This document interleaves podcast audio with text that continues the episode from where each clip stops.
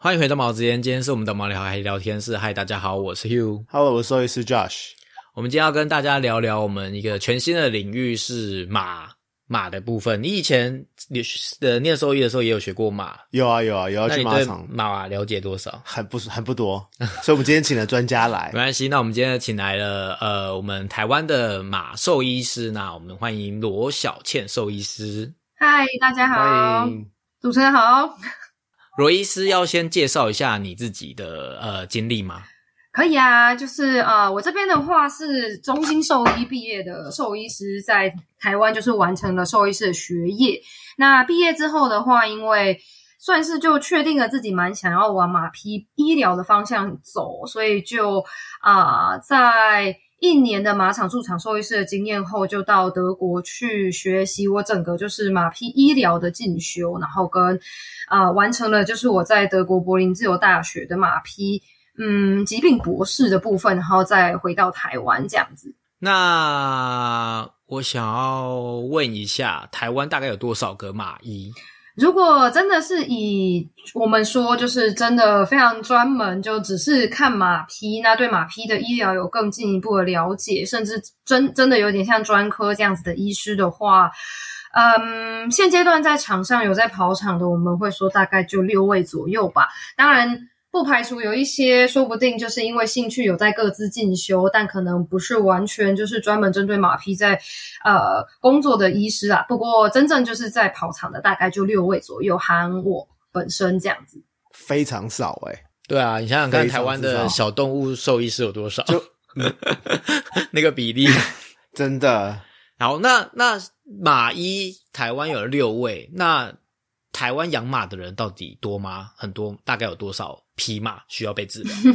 对，台湾这是有数据的。台湾有几只马这件事情，有台湾其实算是有一部分的数据化的，因为台湾自己有一个就是所谓的中华民国马术协会的部分，会协助办理护照啊、晶片，后续可能会聊到的东西。那以造册上来说，有做登记的，目前大概有一千七百多匹啦。那当然，我们不排除有一些。呃，没有打到晶片啊，或者是还没有申请护照的马匹，所以我们比较喜欢直接讲说，台湾大概有两千出头左右的马匹。那有多少马主呢？会比较难去做计算，因为有些马匹可能真的是有主人的，有些是在商业马场的马场里面去做到呃经营啊，或者是说一般农牧场里面属于农牧场的，那就比较难去说到底有多少人就是拥有这些马匹。但以马匹数量来说的话，大概我们会抓在两千出头左右。我举手我发问可以吗？当然，当然，就是什么是护照？为什么为什么马需要护照？马匹护照的话，在马匹算是一个比较特殊的东西，是说，嗯，大家可能也不太知道，就是马匹本身其实大概在全世界有四百多个不一样的品种，但它们跟狗狗啊、猫咪啊不太一样，是它们虽然品种划分上来说非常清楚，但大部分品种的马匹长得都一样。就他们也是各种花色都有，各种身高可能都有，除非是一些很特殊的品系，他们可能确实看起来比较明显，在外观上会让大家一眼就知道它是哪个品种的马匹，但大部分的都长一样，所以就会变成说，大家会很依靠所谓的马匹护照去确定今天我们看到的这匹马真的是他本人。那这个护照里面就跟狗狗、猫猫的一些疫苗护照也有点像，它除了去登录马匹的基本资讯啊，主人是谁呀、之外，它也会去记录一些包含它的疫苗，然后它的一些可能健康不会记到很细，主要是疫苗的部分。那比较特殊一点，可能还会有它的比赛记录，就它这一辈子，或者是说他在更换前一本护照、后一本护照这段期间，在这个期间里面到底参加过哪几场比赛，甚至有些国际比赛啊会被登录在里面。那最主要还是用来做就是马匹的疫苗记录啊，然后还有它的外观去做呃所谓的记录跟品种，甚至是在国外做的比较详细的话，会连这匹马的阿公阿嬷、他的爸爸妈妈全部都写出来，就到底是谁，那去确保说，哎，品系上来说真的是他们呃确定的吗？还是说到底有没有混到种啊？爸爸妈妈就是亲缘的关系怎么样？所以护照上来说的话，会是蛮重要的一个他们的身份证件。所以他是从国外呃出生地的记录就有了，还是他是呃台湾的护照，然后去填入他的出生地的这些资料？嗯，算是很好的一个问题。基本上呢，各国都会有自己的马匹护照，就是说他们的规定可能多多少少有点不一样，但包含的就是基础资讯就一定是这一些，包含马匹的外观、它们的毛屑，就有点像是大家的指纹一样，一些毛线的位置啊，就不不可能一样的花色啊，那。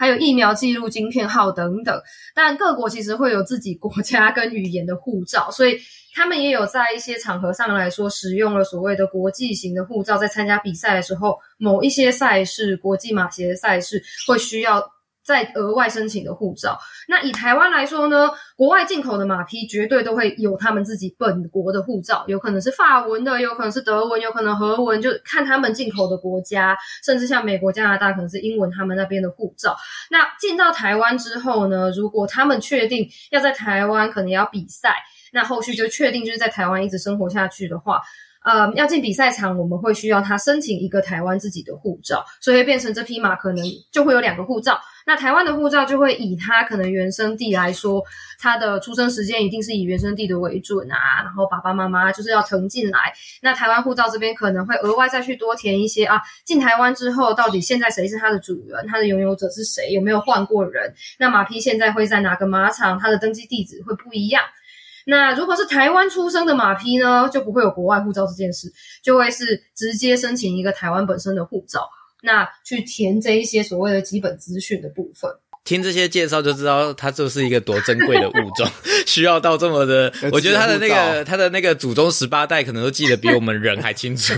然后他，我刚那个马呃那个罗伊斯在介绍的时候，我心里就浮现很多相似的东西，比方说新生儿的那个新生儿不是会有新生儿手册吗？对，或者是呃，我想到呃，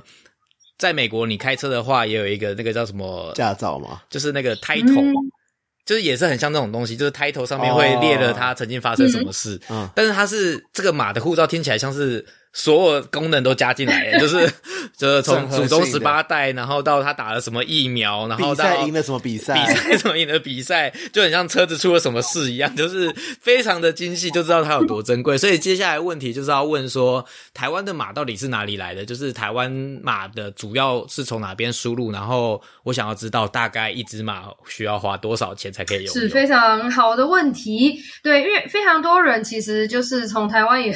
也开始有。发现有蛮多人其实都会有一个就是梦幻小马的这种呃算是梦想吧。那大家就是最主要从台湾要取得马匹有两个管道啦，一个当然就是国外进口，那另外一个是台湾生的，我们就把它分开来去做呃不一样的看。那就是国外进口的部分的话，台湾大部分是由欧洲进口的比较多，那有一点少量的美国啊跟澳洲的部分。那以欧洲进口比较多，主要是因为台湾的运动类型的关系，因为马匹主要还是作为运动用。那以台湾的文化风情的话，主要是在玩所谓的欧式或者是英式马术的部分，所以这个的话就会以训练系统不同的国家。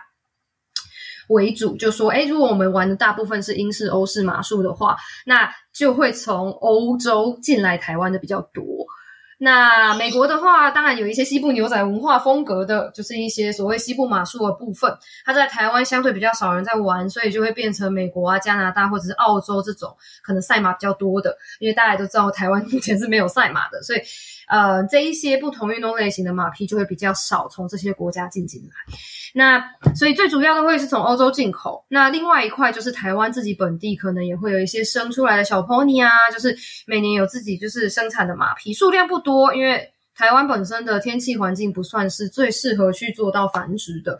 所以就是台湾每年可能生了大概十几二十匹左右的，就是小马而已。那他们的运动用途也还是会比较偏向英式马术，或者是说是一般的，就是野外骑乘啊、休闲骑乘或者是宠物性的为主。那价格呢，是一个可以悬殊非常非常大的 大的一个范围。那就我所知啦。尤其是像是台湾自己本地生的小马的话，你不需要有这些昂贵的运费啊，不需要这一些中间繁琐的海关申请啊。最便宜的马匹在台湾，假如是没有受训过的，它可能比较不会什么东西，但作为宠物来说，其实都 OK 的那一种的话，最便宜最便宜，我听到过大概是六万元一匹，可能是 pony 左右的。甚至比很多品种狗都还要拼起来好像负担得起。对，以马本身的价格啦。对，那当然，如果说是欧洲进口的这一些马匹，那他们会有一定的教育程度。所谓教育程度，他们可能就已经呃接收过一定的呃训练，就知道说，哎，你们今天在马身上做了什么动作，是要它转左边，要它转右边，或者是说，哎，已经开始需要起步去做跑动了。它的这些暗号，它都已经学会了的这些马匹。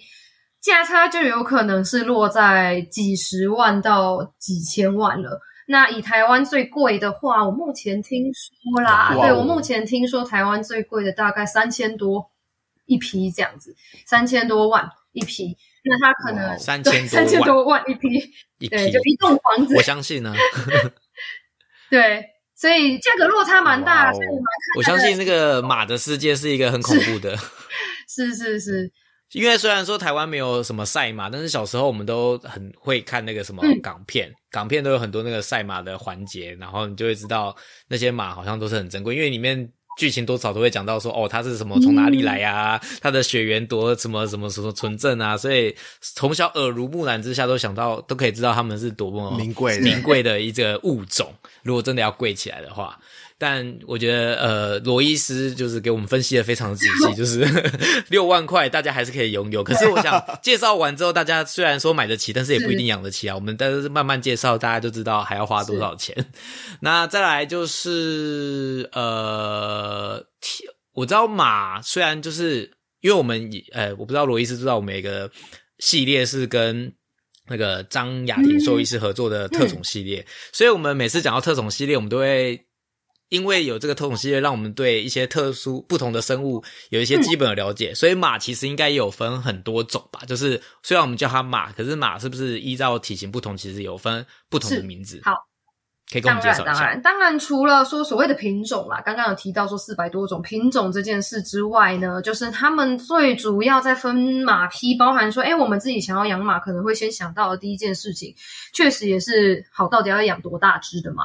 因为大家可能就是在英文上也很常听到，就是哎，在讲说哎，pony pony 啊，或者是 horse，就是他们听起来好像是完全不一样的东西，但以外观来看的话，确实就是一个马匹、马科、马种的状态。那最主要我们去区分说，就是哎，这些马匹的大小的话，就会。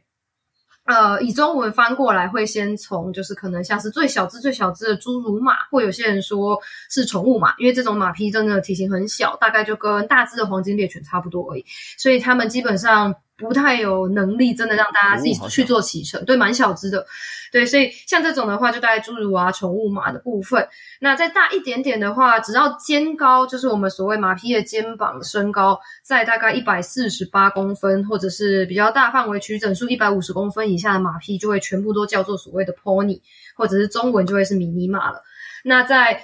这个肩高以上的，就他身高如果高于大概一百五十公分以上的，就几乎我们都会说说哦，一般正常体型的大码了，或者是说在国外的话，就会看到就是他们是讲啊，就是比较大只一点的 horse 或者是 cope 这样子，比较不一样的分法。那这个是以体型上面去做区分，因为大部分人可能会先想到这件事情，包含说就是哎，我想要养马匹，我可能想骑。或者我不想骑，就会有落差。那想骑的人体型多大呢？想骑的人是小朋友吗？可能在买马的时候，或者是说选择马匹的时候，就已经开始会有一些需要考量的地方了。那最主要就是，如果以体型去做区区分的话，就是有侏儒马、宠物马这一块，然后迷你马跟所谓真正的马匹这样比较大只的马，这样子去做三个比较大区块的区分。就你像小型犬啊、大型犬啊，有啊，我骑过啊。那。那你骑的是迷你马还是呃，就是正常体型的马啦？哎，我两种都骑过。为什么会骑过迷你马？迷你马就是台湾的一些什么动物园或游乐园会提供骑迷你马的活动。哦，小时候，对对对对对对。然后，但我不知道有侏儒马这件事，就是宠物马这件事，就是不能骑的。那种那种马会在哪里看到？也是牧场嘛，就是观光牧场。这种马进台湾的时间蛮短的，大概也是近十年才开始有人引进啦。那因为他们很很神奇，就是马匹的话是教育程度越高越贵，但是体型越小的，小到一个程度之后，体型越小的也越贵。所以现在讲到像这种侏儒马或者是宠物马，大概狗狗大小的那一种，他们单价可能就会到二十到三十万一匹。所以就会相对又比较比较贵一点点，哇塞，好贵！他们很贵。那他们是这十年才开始进来的，然后呃，数量多吗？数量还算蛮少。那目前分布的地方当然是有几个农牧场，就是他们有算是以呃噱头啊，或者是说就是是一个特色的方式去养这些小小马。那再接下来就是一些私人的宠物了，就是说它因为它需要的相对空间也没有到大型马或者是说 pony 迷你马这样子这么大，甚至说你的后院只要相对大一点，其实就都可以养了，因为他们。普遍在这个品种上来说，他们蛮懒的。他们其实并不会特别想要，就是有很大量的运动或者冲刺啊什么。不需要。对，就是真的，就是有点像室 内犬、室内猫的那种感觉。它们相对比较，嗯，不是说很需要出去遛。对，所以就真的，就真的就是宠物，因为它这个品系也算是人为筛选出来的，就是非常非常小只。大概我目前遇到最小的成体，大概也就四十公斤上下而已的马匹，非常小。我好小只哦，真的是比一只巨型犬还小，獒犬都比它壮太大只。对，就真的蛮小。难怪我们没有印象有看过米妮就是侏儒马这件事。对啊，所以它其实也蛮少的，因为也不便宜。不便宜，然后进进来的时间短，所以全台湾可能我不知道有没有三十匹耶，就是可能还很少就是了。那再来要问，就是马的基平均寿命大概是多长？是也是非常重要的。马匹的话，是一个养了之后确实需要有蛮长时间的 责任给予的一种动物，因为它们的平均寿命大概就落在二十五到三十岁。那像是这种很小型的 pony 啊，或者是说，嗯，或者是说这种就是宠物性的，它们反而可以就是活得更久。所以它们有一些甚至会就是啊。活到大概三十五岁上下，所以就是年纪上来说真的是蛮长的，就会变成说，大家会需要就是有一个呃心里有个底啦，就不是说就是他可能短短的十年他可能就不在了。他们一养最最最最短最短，如果养的还 OK 都还不错的话，真的也是二十五年上下。那我个人看过最老的好像三十六岁吧。哦，也就是说一般人的半辈子，所以养马虽然说。也不是一般人随便都可以养得起马啦，所以，但是他们应该都做好心理准备，要陪他这么久吧。所以，心理准备才能养啊。通常我们都会劝人家说：“哦，你要想清楚再养哦。”可是我想说，反正这也不是一般人想养就可以养，所以应该也不用太劝大家。大家应该都有思考过，他要陪多久，应该不会是很冲动就说：“哦，我今天要一匹马。”入门太难了，对，这入门有点难，所以也不用劝大家，大家知道就好。就是马其实也是蛮长寿的。那再来就是刚刚好像有提到说，呃。呃，马的售价其实跟他有没有被训练有关系。那我想要问说，一般人在养，就是一般人，呃，有有能力养马的人，他们都是养呃被训练过的吗？还是他可以直接从小开始养？因为像宠物，大家都喜欢。呃，狗啊、猫啊都喜欢从小开始养。那马呢？马是需要呃训练过再养，还是呃直接养？OK，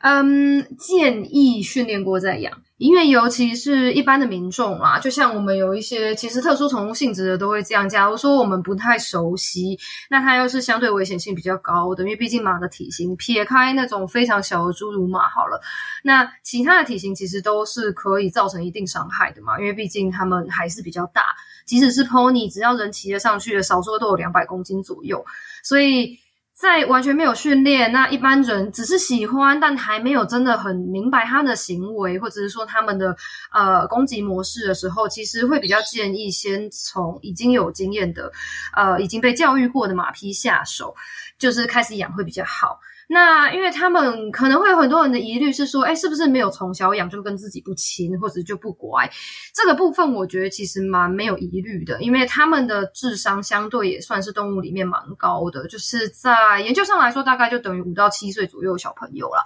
那基本上它就是一个需要比较长时间去做到陪伴的动物。那只要时间有，呃，真正有付出的话，其实他们对于什么阶段介入他们人生的人都还。蛮可以接受的，那证人也可以认得蛮明显的，所以基本上不太会有说哦，因为我没有从小养，我就没办法跟他很亲这件事情。反而是非常多主人可能从中间接手一些老马啊，或者是呃中年的马匹，只要时间花的够多，他们反而都跟新的主人更好。所以这个部分的话，基于安全考量啦，就是我们中通常还是建议说，跟马匹完全没有任何概念的。饲主就只是喜欢，你也准备好了，但还是会比较建议先从已经被教导过的开始，因为马匹的行为的关系，它们毕竟是相对比较容易受惊，然后比较容易有一些就是 fight and flight，就是比较呃在逃跑的时候可能会有一些攻击行为的动物的话，比较担心说就是一般我们从头到尾什么都不知道，会在前面受到一些呃伤害。那其实已经教育好的马匹本身也会比较好去做到互动。因为有一些马匹，如果说完全没有受过教育，甚至是它跟人其实一开始就没有什么太多接触，尤其像很小的小朋友，有时候还是让妈妈带，然后一直都没有办法，就是很好的去做到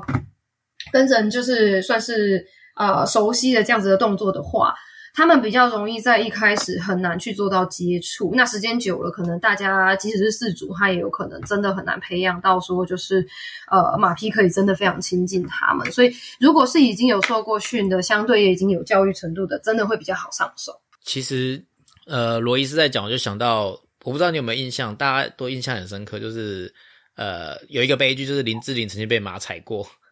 我不知道这件事情，所以就是感觉就是马的训练是很重要的，就是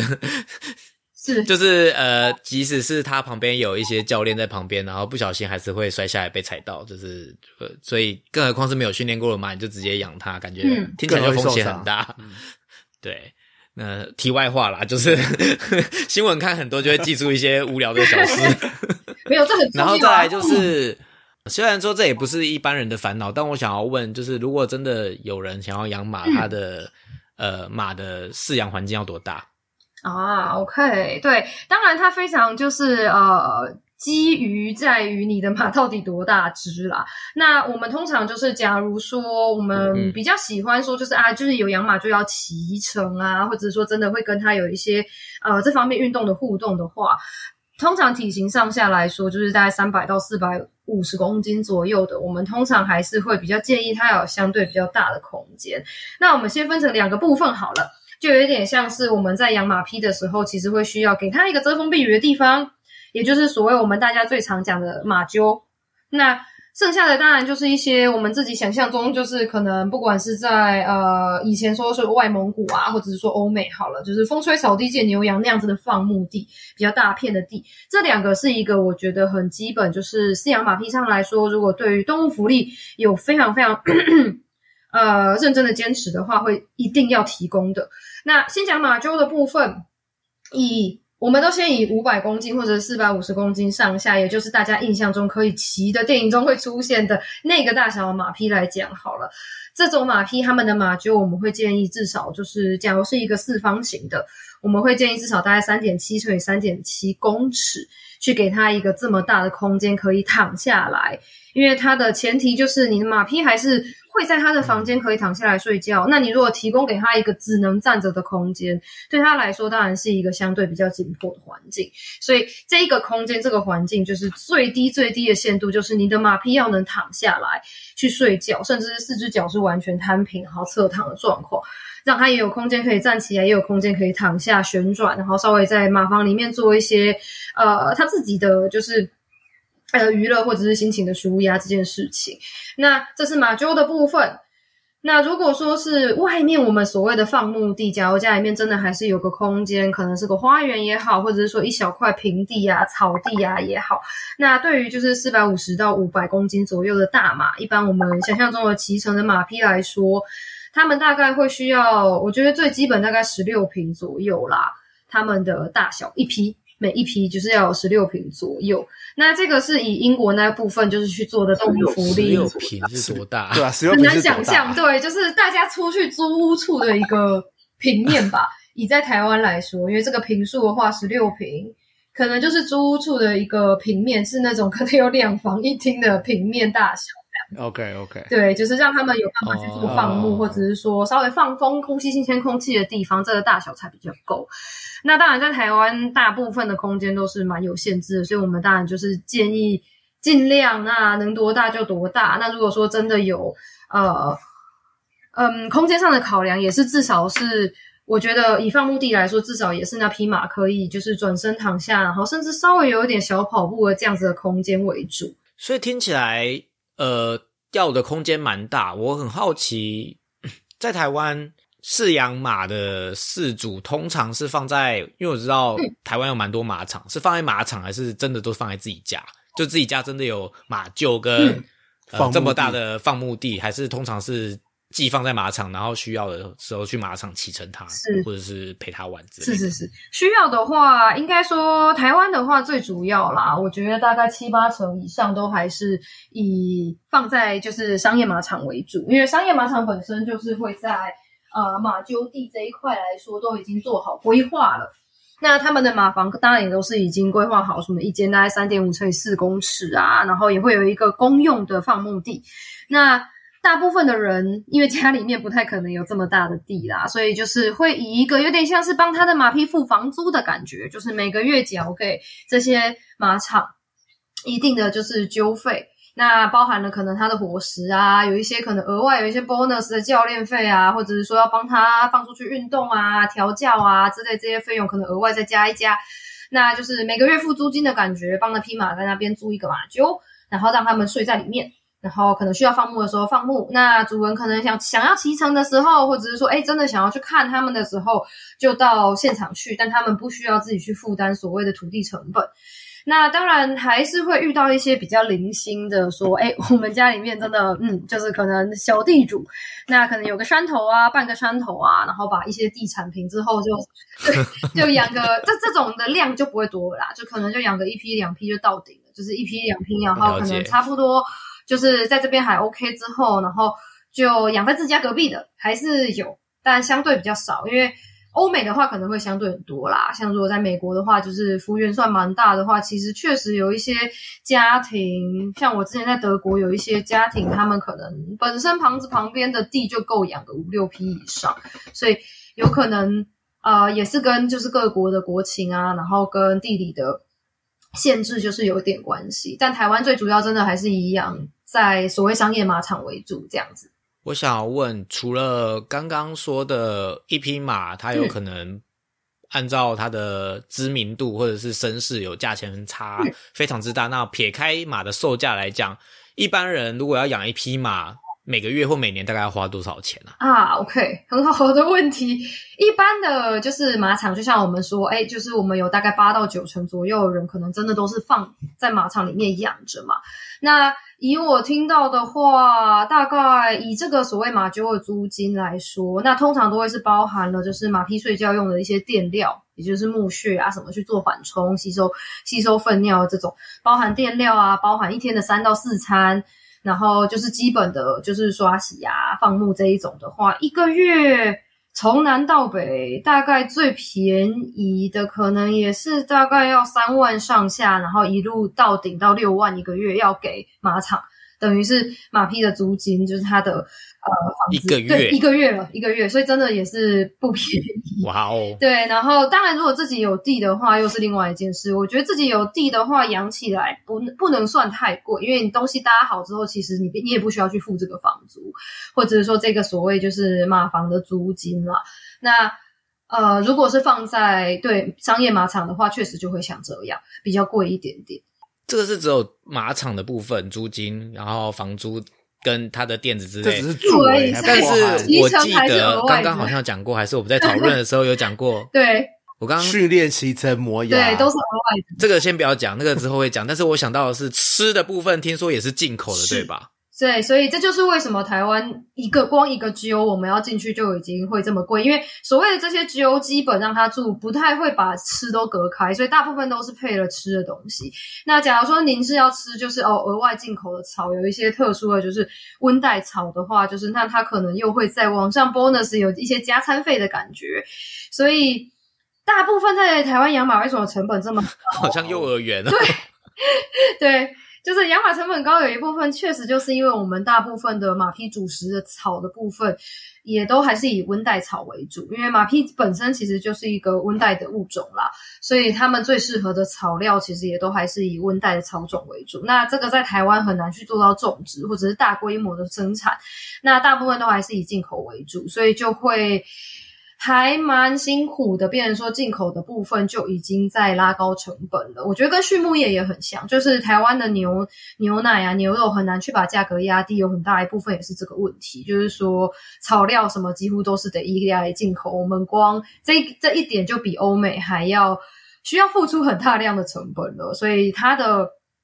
它的就是饲养基础的成本，真的就很难压到那么低。这真的就是逮吉姆西公狼说选这样很简单呢。我知道马吃草，但我都没想到它吃的东西还要进口。不就是路上那么多草，随便吃就好了？这不台湾那么多草地，那么多草原，竟然不是我们想的这样诶 不是低头吃草诶它是要吃呃。进口的草，进口的干草就要坐船来的，真的是我没有想象过的问题诶，真的是隔行如隔山，然后这些知识都是没有问到专业的是不会知道的，真的。好啦，介绍完马的一些基础知识之后，我们就要来介绍呃罗医师本人啊。啊，我们每次只要介绍这种特殊的兽医师，我们都会呃问一些很基本的问题，就是第一个问题就是为什么会想要当兽医呢？啊，他可能就会跟今天的主题完全偏离了，因为我当初就是要念兽医，跟马完全没有相关，就是了。对，就是当初就是会想念兽医，很坦白来说，是我自己当然也喜欢动物啦。那就是我自己是蛮希望可以去做到一些野生动物的保育的部分。那当初小时候很直观，就是觉得说啊，当兽医的话，就是可以从医疗这一块非常直接的去做到帮忙，所以。也算是一路以来就还蛮坚持，觉得说哦，那应该就可以在就是兽医这个行业里面去做到这样子的目的就是了。所以，但是当初为什么选择兽医啊？那马匹算是在我自己啦，我自己个人的话，有点算是半路杀出个程咬金啊。我也不知道为什么会遇到马匹，在大学的时候，然后才最后最后走到现在，变成是其实是马病的兽医师这样子。刚罗医师回答了，但是我很好奇，没有那个契机吗？就是呃，因为从小喜欢动物，还是因为呃去了哪里看了什么动物，被谁影响，然后而成为想要立志当兽医师这件事啊？受谁影响倒是还好诶，就就确实也是都蛮喜欢动物。那我自己的老家算是。比较偏乡下一点，就是野生动物本身的就是，呃，我觉得覆盖率蛮高的，当然也包含一些保育 类毒蛇啊，不是不是不是毒蛇的这一种，那也有蛮多一些树蛙类型的什么之类，所以一直都对算是自己生活周遭的这些动物都蛮呃有兴趣的，不会说完全呃跟他们不会。说就是有互动或什么，都觉得还是蛮蛮有趣的，所以也是因为这样子，一直以来都觉得说，就是蛮想要直接的帮他们啊。那很小的时候不太会觉得说，可能有太多其他的管道，因为当然你可以从教育的方式着手啊，就是以现在来看的话，你可以从教育的方式着手啊，然后从其他卫教的方式着手，让一般的民众更去呃帮助这一些。但小时候可能就觉得，哎，兽医真的就是第一手直接医疗就。可以把他们救起来的感觉，对，所以这确实最一开始的初衷是这样子啦。嗯，我觉得，我觉得是一个非常。正向的故事，想要救动物而成为兽医师，很励志，这是很正面的一个回答。然后，那我记得刚刚罗医师有讲到，就是为什么会当马医，是因为有去实习马场实习一年，然后就不小心去当了马医。那我想要问，因为这个节目有时候也会有一些正在念兽医的学生们听，所以我想要问，如果你今天去实习，然后对马有兴趣，那你的。受训过程就是你如何从一个一般的兽医师，然后成为马专精的兽医师的过程，以及如果呃这样子呃有这样子志向的学生要做怎么准备？好啊，我还是先稍微讲一下为什么最后还是会走到马匹好了，因为我大概就跟一般的普通民众一样，就是我连一圈一百块其实都没有骑过，在大学前，所以在大学前其实我是完全没有碰过任何一匹马的。就实际真的特别去跟他们互动或什么，其实不知道，就跟一般的民众一样。那算是各种有一些就是缘分吧，有点契机也是缘分。这样我在入学中心大学兽医系的时候，我们学校还算是有自己的医院马匹，呃，是很久以前，就是可能学校的教授他们拿来做一些实验用的。然后可能观察、记录、使用的这样子，在我大二的时候，其实就迁走了，算是比较可惜，就变成未来的一些学弟妹可能比较难直接碰触。但在我那个时候，其实还有，所以大一、大二进去的时候，也包含一些社团的因素，就是哎，嗯，很意外的就进到马场去帮忙了。那。嗯，也算是很意外的，就开始觉得说，哦，我其实跟这种动物去做到呃一起工作都还蛮开心的，然后也觉得说。呃，毕业的时候也觉得说，既然都已经在这样子的环境下有办法去接触他们，然后也很难得的可以跟他们有一些互动，然后也算看得懂他们的基础行为，也能跟他们去做到就是很基本的沟通的话，那我就试试看，先朝就是马屁医疗部分走这样子，因为毕竟这个东西可能在台湾真的能碰触到的人又更少，那时候就觉得说有一种就是呃。那就不如我来做做看的感觉。那小朋友们当然就是也是各种契机，说不定都会这样子遇到，就是马匹，然后甚至萌生这样子的想法，说：“哎，未来我想要就是跟马匹去做到医疗跟合作。”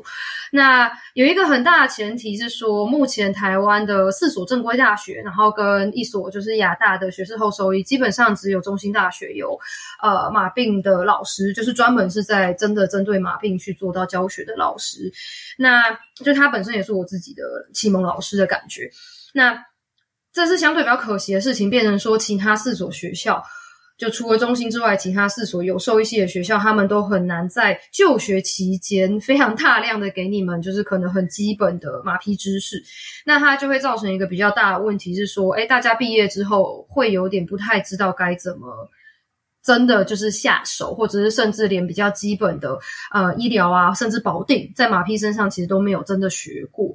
那以我自己对台湾的观察，尤其是台湾的小朋友来说，如果像我一样没有背景的话啦，我还是会比较建议说，当他开始发现自己有可能会想要走这一块的时候，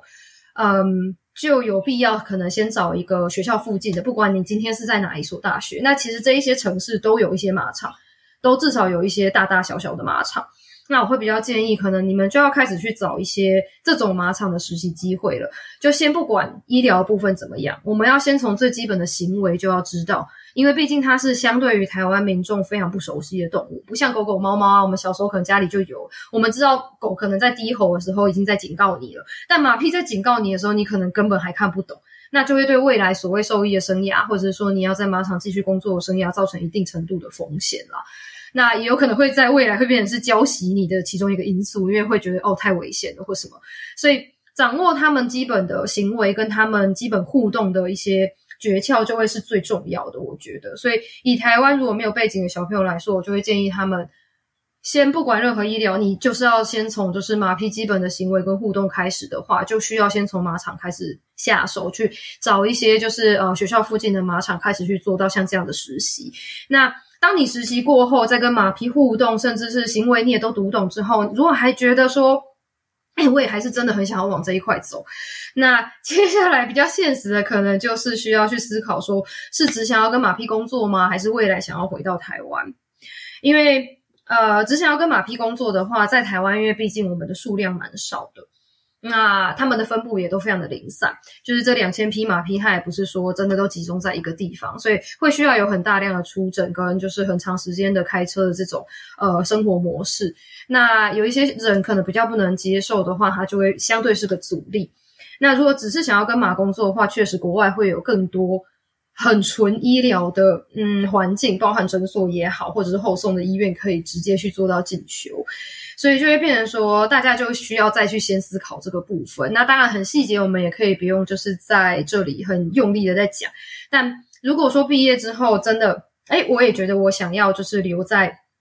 这一个就是马匹医疗领域的话，我觉得算是以台湾来说有两个比较大方向的，一个当然就是直接是出国。就直接造一些，就是马口人数真的比较多的地方，就是马口数量很多，包含欧洲啊，然后美国、澳洲、日本这一些马口数量很多的，可以让你就是直接在短时间内再去补齐所有我们没有补到所谓卫教啊、医疗啊、basic knowledge 的部分。那第二个当然就是在台湾的话，去找所谓就是有马匹的实验室的学校。那目前确实只有中心大学可以再去做这样子的进修，那让可以。让你可以更了解说，哎，台湾出诊的状况是怎么样，然后或者是说，哎，台湾马病的就是发展会是怎么样？它也算是一个呃，可以再多入门一点点，然后去判断自己是不是真的更喜欢这个东西，不用一次出国的其中一个管道。大概就这两，我觉得大概就这两条路了。罗医师介绍完之后，我心里又浮现了一个画面，就是我觉得。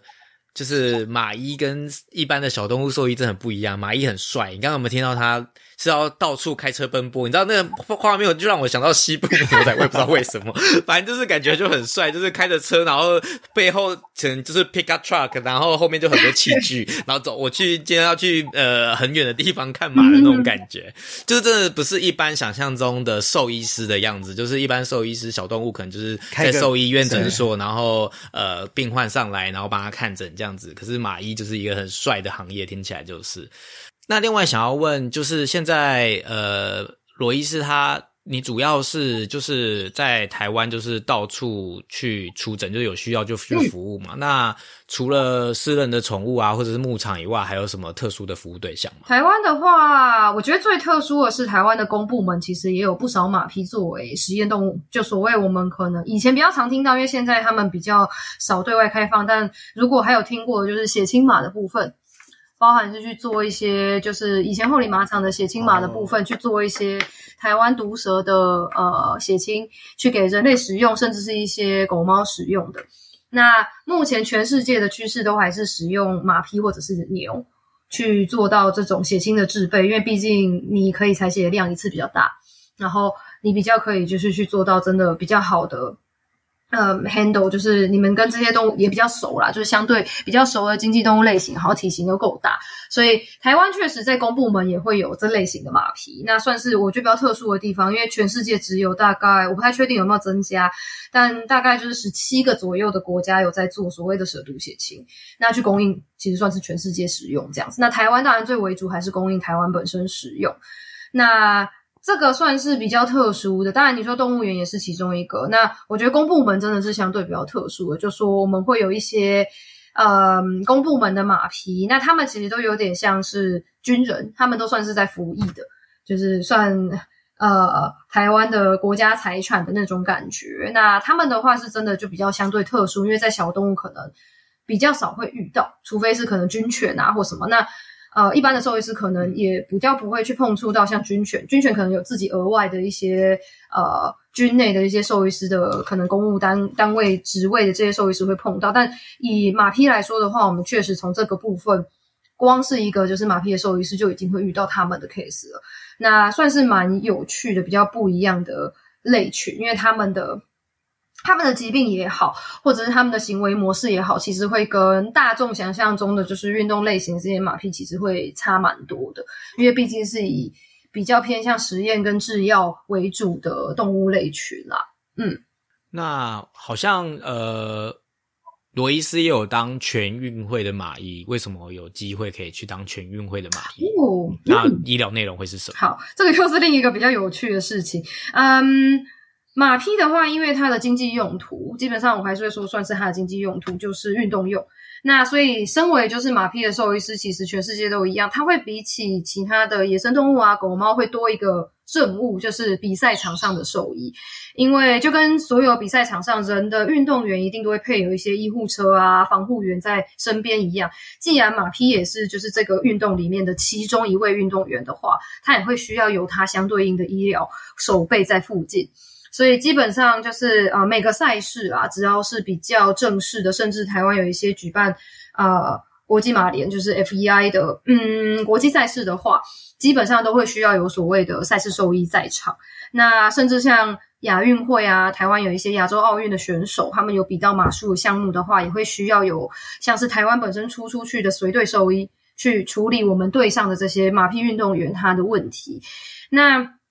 全运会，因为它本身是呃全国运动会的话，就是每个项目什么都有，不管多冷门，所以基本上就是台湾，因为一直有在就是呃马术方面一直都有人在玩，只是它类群当然相对少，所以大家比较不会碰触，但它其实一直有人，所以在这个项目上当然也会有相对应的比赛。那在比赛场上的话，兽医就会担任一个我们要确保马匹本身包含就是健康无虞。然后它的动物福利也要就是呃达到一定的高度去确认说就是哦这匹马匹真的是适合比赛的状态，就是身心灵都是的状态，然后有一个兽医在旁边待命这样子，所以我们主要就会在现场包含呃监控就是马匹的。体检的部分，就是我们会有一些就是马体检查的部分，就是马匹的身体也要是够好的。我总不能拉一只已经跛行的马，然后跟你说就是，哎，我要让它上去比赛哦。因为以运动员来说，我们当然可以尝试赌赌看，说就是，哎，我现在脚痛，或者我才刚开过刀，但我还是想要上来比这个比赛，以人的意志自己去做决定。但马匹我们没有谁可以为它发声，那很公正的以兽医的角度去看，说就是到底有没有跛行，然后去确认说它是不是可以上场，就会是其中一个就是很大的环节。那第二是就是这个护照，所谓也就是说，你们算是动物福利的把关。最主要，我觉得是动物福利的把关，最主要都是这一块。那当然，后送的部分了解也会有一些马屁，你说在赛场上跳跳障碍的时候没跳过啊，跌倒了，然后可能有一些外伤啊，需要马上做处置的。那赛事收益也会需要就是在场边待命，马上去做到这样子的反应，就是了，就是该缝的缝一缝啊，或者是说当下该处理的要处理这样子。呃，马马的相关的知识真的是太多了，就是一个全新的领域。那我们决定要把它分两集，所以我们今天就会先聊到这边。那呃，下一集的节目我们还在聊一些马的基本招呼，还有其他一些小知识。那希望大家可以继续收听。那在节目呃我结束之前，我要先介绍，就是罗伊斯他其实有成立一个粉专，叫做马的你不思议。然后医疗资二二十 cent 医疗资讯站，为什么叫二十？二十 cent 是一个，嗯，当初订阅就是我和另外一位合伙人，就另外一个马医师，就是我们两个人在创建这个粉丝页的目的，就是希望说，当然第一就是提升大家，呃，有在养马匹的人，马主照护者教练在台湾的医疗部分未教的知识。那第二当然就是希望说，就是我们两个自己莫忘初衷的感觉啦。二十 cent 是说，当初我们两位就是希望可以在马匹上面进修的话，呃，我们都算是选择欧洲，所以那个 cent 算是欧元的，就是小的那个二十分的那个二十 cent。为什么呢？是因为当初有点 也是，嗯，我觉得有点算是就是也是不顾一切就觉得就是要过去这样，所以确实有一段时间，身为留学生会过得比较辛苦一点。那，嗯。他的想法，因为当初是这这个是由他的想法，就是更衍生出来，就是他的想法是说，哎，我们当初呃可能不太能吃的这么好的时候，就是可能超市里面二十克的面包都拿来果腹啊，蛮难吃的，但是就是一样都只买这个东西来果腹，但也。原来是有一个悲伤的故事哎，但 也蛮希望说还是可以继续走下去，然后还是在嗯马病上面，希望就是继续做进修，然后。就变成说，就是呃，有点，我觉得对我们两个来说，就是自己的提醒，说就是不要忘记我们当初为什么这么坚持，说还是要走这一块，希望把台湾的就是马匹医疗去做到一定的提升。那不管我们当初就是可能过的可能以学生时期过得那么辛苦，也都还可以这样子走过来了。那未来说，就算过得稍微比较好一点，或者是说真的在这个领域上面就是有做到一定的成果了，但是也不要完全忘记为什么当初我们怎么样都要去，所以。就设了一个，就是二十 cent，所以才中文翻译成就是两脚医马匹医疗诊所这样子，就是是我们当初最一开始成立粉丝业，因为我们两两位那个时候也都在国外啦，就是在做一些进修的部分，那我人也都还在德国，就设立了这个粉丝业，所以当初确实比较心有戚戚焉，就觉得好，那就用这个作为名字，然后下去建建立了一个这样子的一个诊所名跟粉丝业的名字，对，算是一段穷苦的故事。我觉得名字还蛮酷的。你有发现马德里是马德里吗？是西班牙？对对对对对。这我觉得这是三观，这是三观。但是可是最后一关我就不说了。可是明明就是明明就是在德国受训呢。哎，对，而且我还没去过西班牙。那个只是那个只是当初觉得对可以。西班牙是你自己想到，他其实没有，只是谐音梗，没有。他是那个蔡依林的一首歌《马德里不思议》，你就是不知道这个梗，对不对？年代不一样了。我只想要另外一个梗呢，因为他的马是就是马匹的马，所以就是双谐音啊，但。总而言之，就是呃，借推荐给大家这个呃粉砖粉砖。那大家如果对马油想要更深一层的了解，其实里面有非常多相关的卫教资讯，也是呃罗医师跟呃他的合伙的马医师的成立初衷，就是希望给大家带来更多马的疾病的卫教。那我觉得一般民众可能就是有兴趣可以去看，那希望事主也可以呃听到这个那个内容，然后可以去对马有更多了解。今天问的很多内容，其实也是呃跟上。面的内容有介绍过，所以如果更详需要更详细的资讯，都可以再回去他们的粉专看。那我们今天的节目就到这边啦，喜欢我们节目记得订阅，如果任何婚姻问题也欢迎到我们的粉丝专业及 IG 搜寻毛子音，在你收听的平台留下评价及留言。那我们就下一集再见喽，拜拜，拜拜。